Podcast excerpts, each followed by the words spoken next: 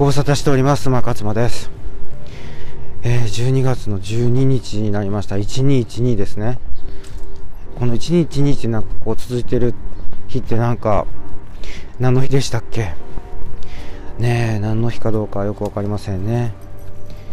1122だといい夫婦の日なんですけどね。1212って何なんですかね。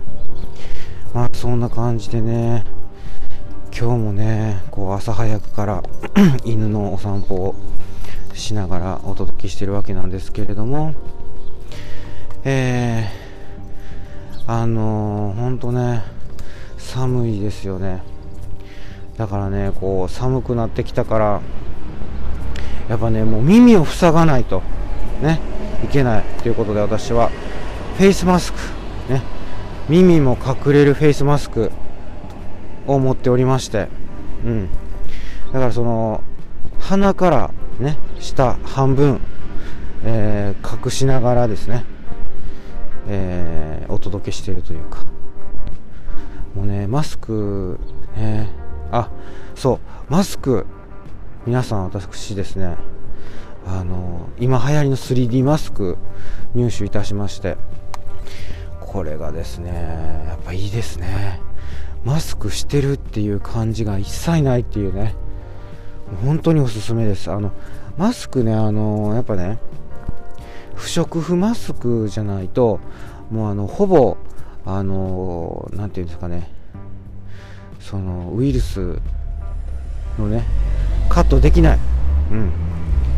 感染症防止対策にならないっていう、不織布マスク以外は。で、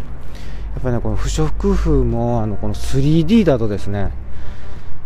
すごい呼吸がしやすいんですよね。私びっくりしました。私ね、ほとんどあの不織布マスクとか、まあ、それ以外のマスクしてても、こう、あの、なていうんですかね、鼻出したりね、もう口全、鼻と口全開しても、全くあの、えー、マスクしてないのと同じ状態でね、マスクをただ顎に引っ掛けるだけのそういう感じでよくあのうろちょろしてるんですよ。なのでお前マスクしてへんやないかいって。だから本当にその申し訳程度ですよね。マスクその一応つけなあかんっていうつけないとその非国民って思われるからっていうことでこう申し訳程度にねマスクを顎にかけてるっていうことがよくあるんですけどもうやっとそれをしなくても良くなります。マスクをしてても、もうしてなくても同じぐらいの感覚。だからこう 3D だからね、ちょっとこう空間があるんですよね。あのー、だからこうなんで、三つ折りになっているんですよ。あの、マスクが。で、それがですね、あの、アマゾンで50枚1000円で、あの、送料込みで、えー、あの、売ってますから、で、いろんな色、なんか10色以上あるんじゃないですかね。いろんな色売ってますからね。そして私あの黒黒をゲットしたんですけどグレーとかもねあのちょっとこう薄茶色みたいな薄茶色女性に人気なんですかね。あのうちのご近所さんもはいあの薄茶色のやつやってますけども。まあなのでねあのぜひよく最近巷で見かけると思うんですよ。あの 3D マスクしてる人立体型の。なんかねあれどこで買えるんやろうってね思ってる人はぜひ Amazon をチェックしていただきたいと思います。はい。そんなわけでね、まあ、今日は何をお話ししたいかというとこなんですけど。今日はねやっぱねあの私ドキュメンタリーシリーズですかね。よくあのドキュメンタリーね好きで見るんですけれども、まあ、UNEXT ですね。これ UNEXT 以外でやってるかどうか分かりませんけど UNEXT でねあのその刑務所に入ってる人にねあのインタビューし続けてる人の、まあ、ドキュメンタリーなんですけどあのねもうだから何ていうんですか世間を騒がせたあの恐ろしい犯罪を犯した人のに、えー、面会をし続けるっていうね。例えばあのー、ほらえっ、ー、と相模原のね相模原って言われてもどこやねんって話なんですけど神奈川県のどっかですね。相模原市で恐ろしい事件ありましたよね。あの障害者施設でなんかもうあのそこで働いてたね職員の人がねあの何人も視察したっていうんですかね。恐ろしい事件ありましたよね。もうその何ていうんですか障害者ねこなんかハンディキャップを持ってねこう生まれてきた人たちはね人を不幸にするからこう私が成敗しましたみたいなことを言ってる人なんですよ。でその本人はそこの施設で働くようになってそういう思想を持つように強く持つようになっていったんですよね。もともとはねだからそのあの何ですか？あのボランティア活動とかにねあの熱心というか若いうちからあのボランティア活動してた子らしいんですよ。なんかどうもでもその大学に入った時ぐらいからそのちょっとずつですねあの何て言うんですかねおかしくなり始めたんじゃないかみたいななんか挫折を味わってからうん何かで挫折を味わったんでしょうね。何かに失敗したとか何かこううんなんかそれまでは結構順風満帆だったみたいな。人ってこう挫折から学ぶこともあれば挫折例えば自分はもうずっとその何成功ばっかりしてきて失敗をしたことがないっていう本当にこう全てがこううまく回ってたけどやっぱこう年重ねるにつれて少しずつやっぱりこうなんかね自分が何て言うんですか胃の中の蛙だったっていうことをこう知らされるわけじゃないですか。例えば田舎で人気あった人が都会出てきて埋もれてしまうみたいなこととかもありますよね。何かに長けてて何かに秀でててあの人気があったと。人気者だった。田舎では田舎町では。でもいざあの都会にね例えば東京なんかに出てくるともうそんな人そこら中におるみたいな。すごい人だらけみたいな。それを知って自分のその小ささを知るというかね。そういう話よよく聞く話じゃないですか。ねでもだからって言ってその法に触れるようなね。しかもこう人を殺めるとかね。そういう方向に行くっていうのはよっぽどだなって思うんですけど。局この人もですね、まあ、極刑ですよね。死刑ですよね。であのー、とにかくその受刑者がねどういう思いでこれからその執行刑の執行までをね過ごしていくのかっていう。そして今まで何が起こったのかっていう心の動きみたいな。なんであとなんかその共通点？っていうんですかね。そういうこう受刑者たちのなんか映画うまいんですよね。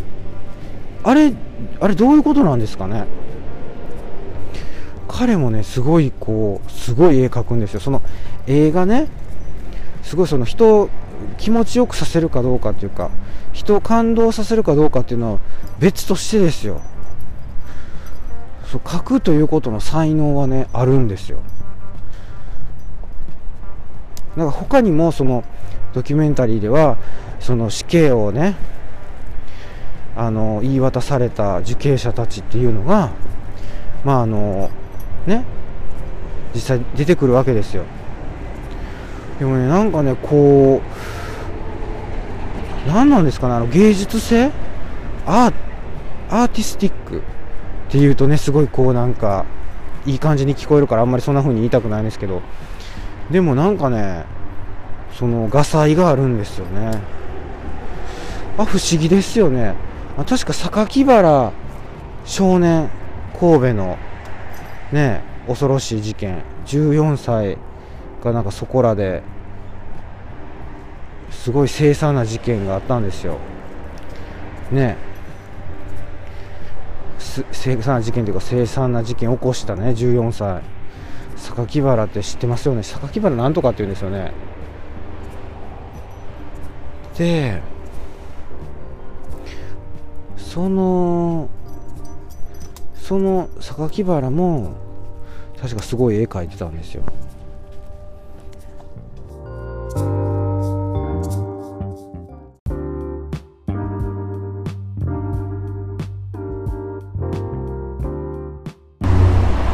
そうあのすいませんちょっと今ねあの一旦停止してコンビニにねカフェラテを買いに行ってたんですよ。であのー、店員さんね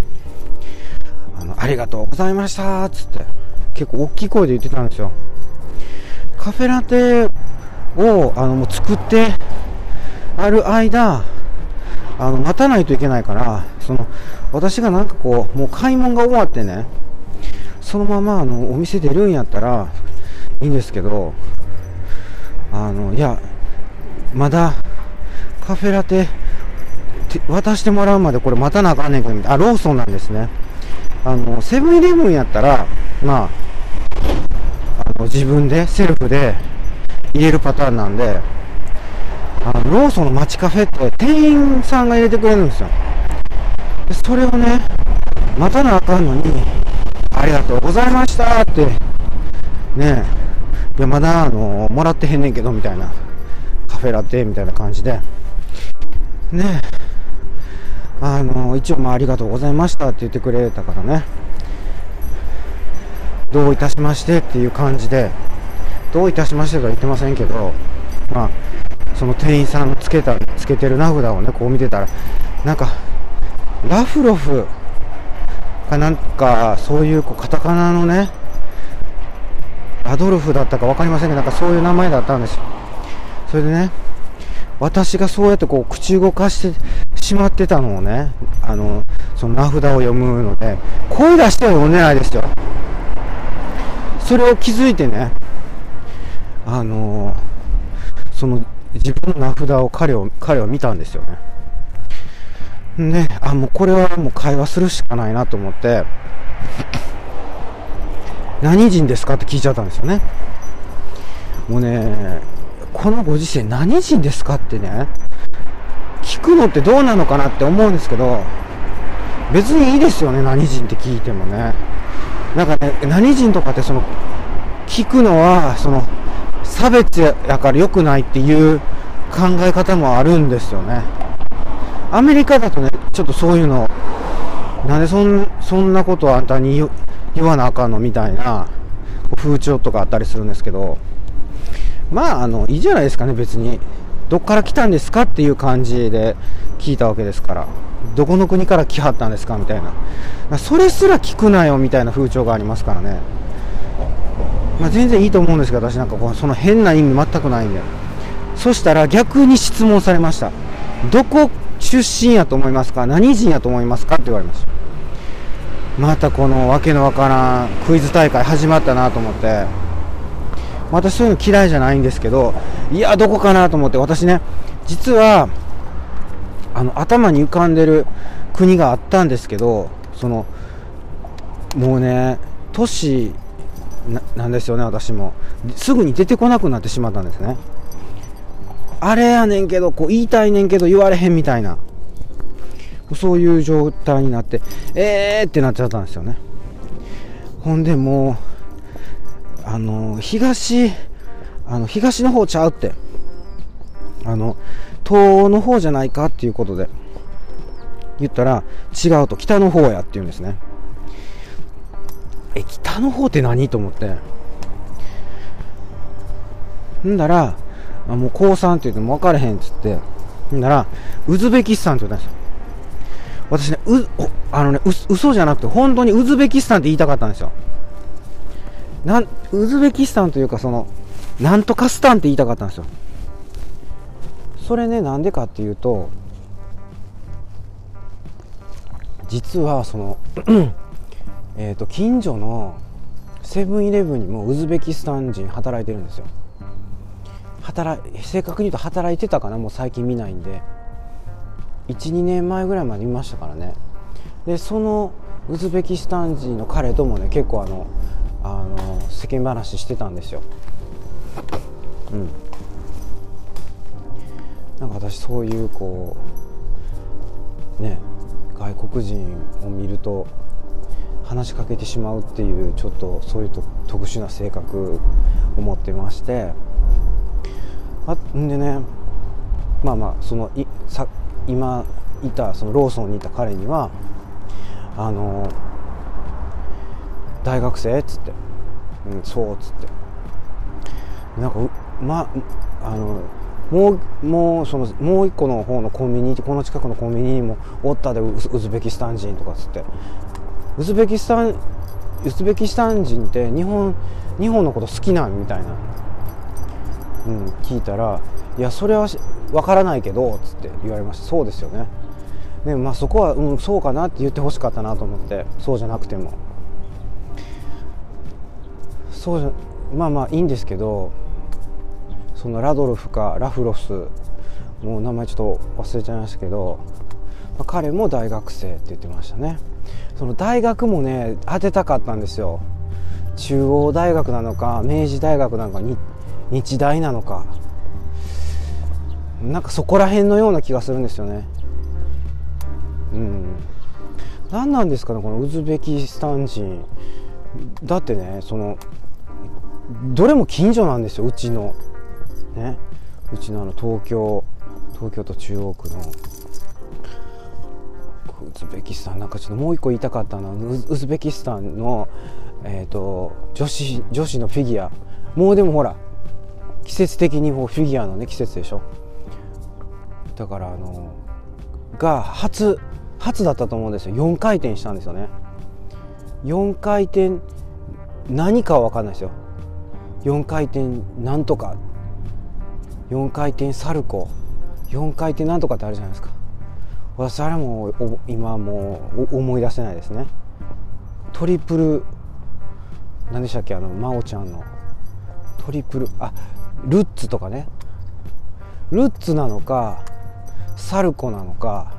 トリプルアクセル、うん、アクセルなのか何か分かりませんけどそれを4回転やったんですよ。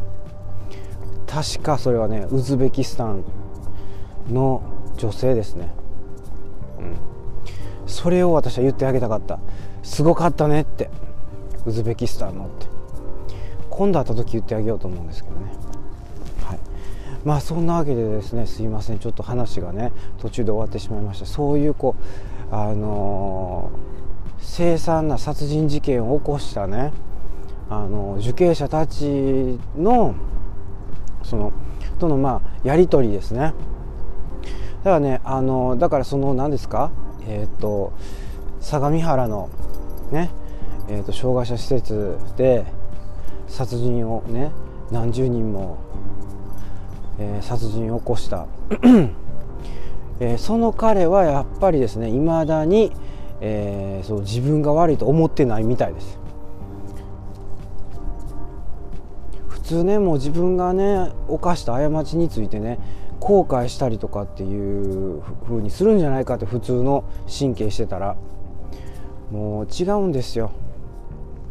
もう自分は悪くないと、うん、でなんでわ分かってくれへんねんっつって言うてたらしいんですよね。それあのインタビューしてるっていうかあの何ですかね。もう手紙のやり取りからねあの面会からやってる方なんですよ。で大体そういうのってこう会ってくれないというか面会にこぎつけるまでも大変なことが多いみたいなんですけど。でもあのやっぱこう何て言うんですかね。あの根気強く手紙のやり取りをするんですね。でそしそしたらやっぱりあそれとあとなんかこう本の差し入れ、うん、なんか結構なんていうんですかその漫画とか雑誌とかじゃなくてなんかこうちゃんとなんていうんですかねその受刑者に考えてもらうその人に合った本をセレクトしてあの送ってあげてるんですよね。元 TB 元 TBS だったかな。元どこかのキー局の記者さん。元なのか現役なのか。うんなんかそういう方なんですよね。ずっと追っかけてはるんですよ。でまあ一人がそのねあの相模原の事件。でもう一人が座間市でしたっけ？あの9人殺してであのバラバラにしてねクーラーボックスに入れてっていう。なんかその出会い系かなんかあ違うツイッターだ。ツイッターで死にたいって言ってる人に DM 送ってほんでなんかそのあたかもその人にこう寄り添うかのような形で誘って結局あの自分の家にまで呼んでで殺してしまうっていうね。彼もまあ相当まあなんて言うんですかね。あのいろいろあったらしいんですね。家族と。うん。まあ、だから家族の愛を知らずに育ったんでしょうね。うん。まあ、だからその家庭環境にいろいろ問題があるパターンですね。まあ、だからって言ってねそっかって分か分かるわってはならないですけどでもやっぱ、まあ、一つの共通点かもしれないですねその家庭環境には問題があるっていうのはそういう事件を起こす人たちってでまあそのね彼ねえー、なんかはその子もなんかこうね反省してるあの素振りがないというかなんかあのその捕まるきっかけになったねその9人のうちなんかその捕まるきっかけになった1人のことをすごく悔やんでるらしいんですよ。あれさえなければこうあの捕まってなかったのにっつっていまだにですよ。やばいですよね。やっぱもうちょっとそういうことをこう言ってるっていうのが。でもあるんですねそういうの。いやいやいやって思いますけどそういう問題じゃないやろと思って。捕まってたやろそらっつって。なめんなよって話ですよね日本の警察。でそういうのがあったりとかあとでもねもう一個はねこれね熊本だったか福岡だったかなんですけど印象に残っているんですけどあのもう本当に真面目なっていうかえっ、ー、とまあその何ですかねえっ、ー、と自衛隊？自衛隊かな？うん。自衛隊か警察か。警察官か。警察官かな？がその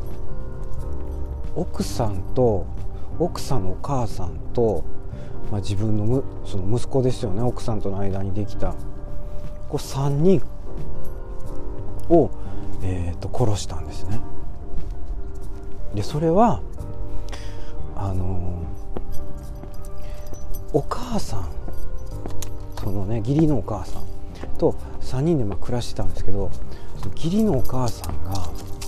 その自分のあの出身？出身地のことをすごくバカにしたらしいんですよね。でその子はすごい自分の出身地に誇りを持ってるからなんかどうもこうちっちゃい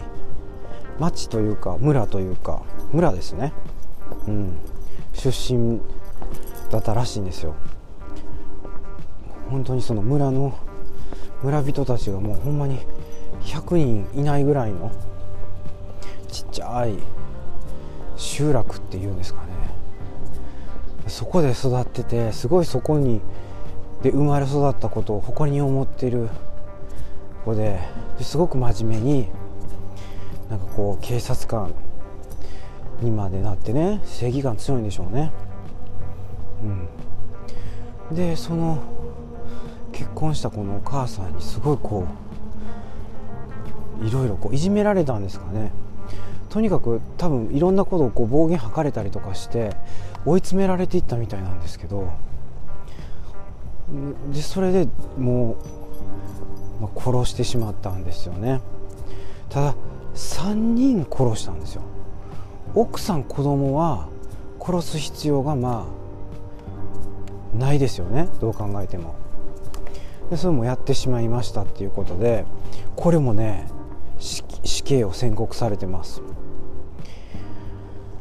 だからもうその人はもうもう悔やんでも悔やみきれないしで悔やみきれないというかものすごいやっぱ反省してますよね自分のやったことに対して。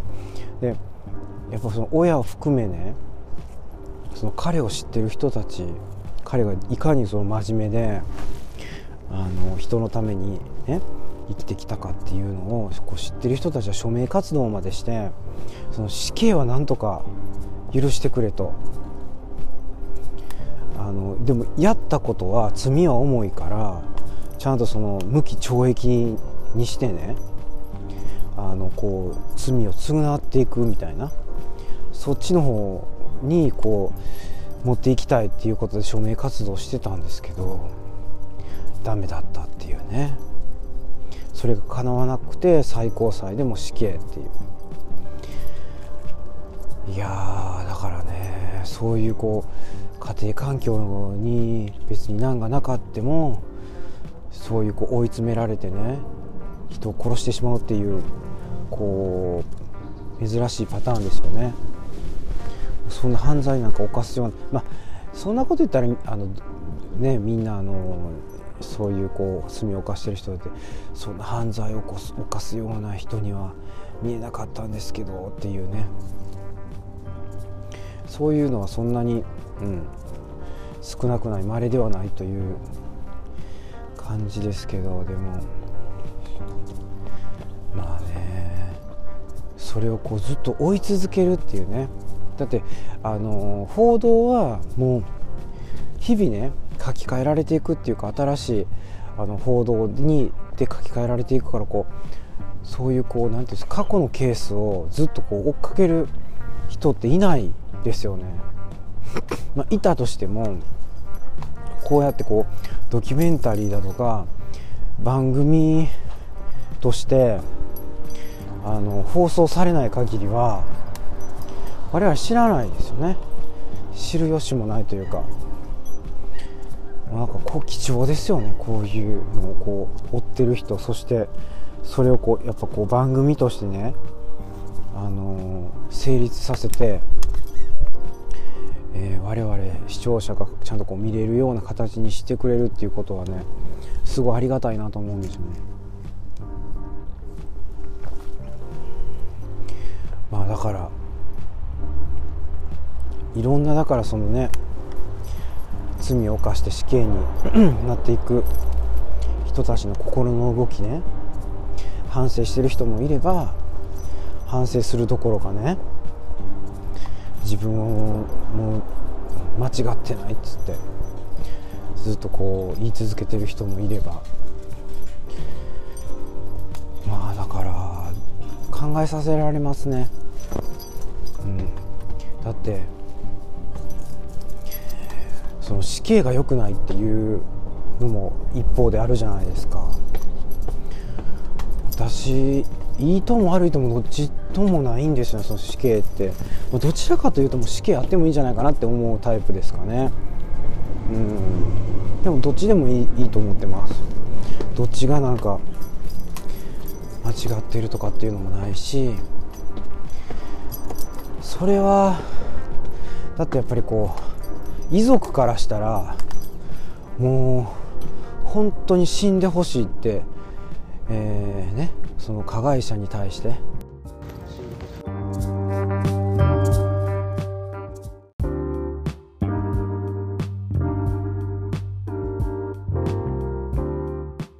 まあそんなわけでねちょっとね変なところでなんか今切れちゃいましたね、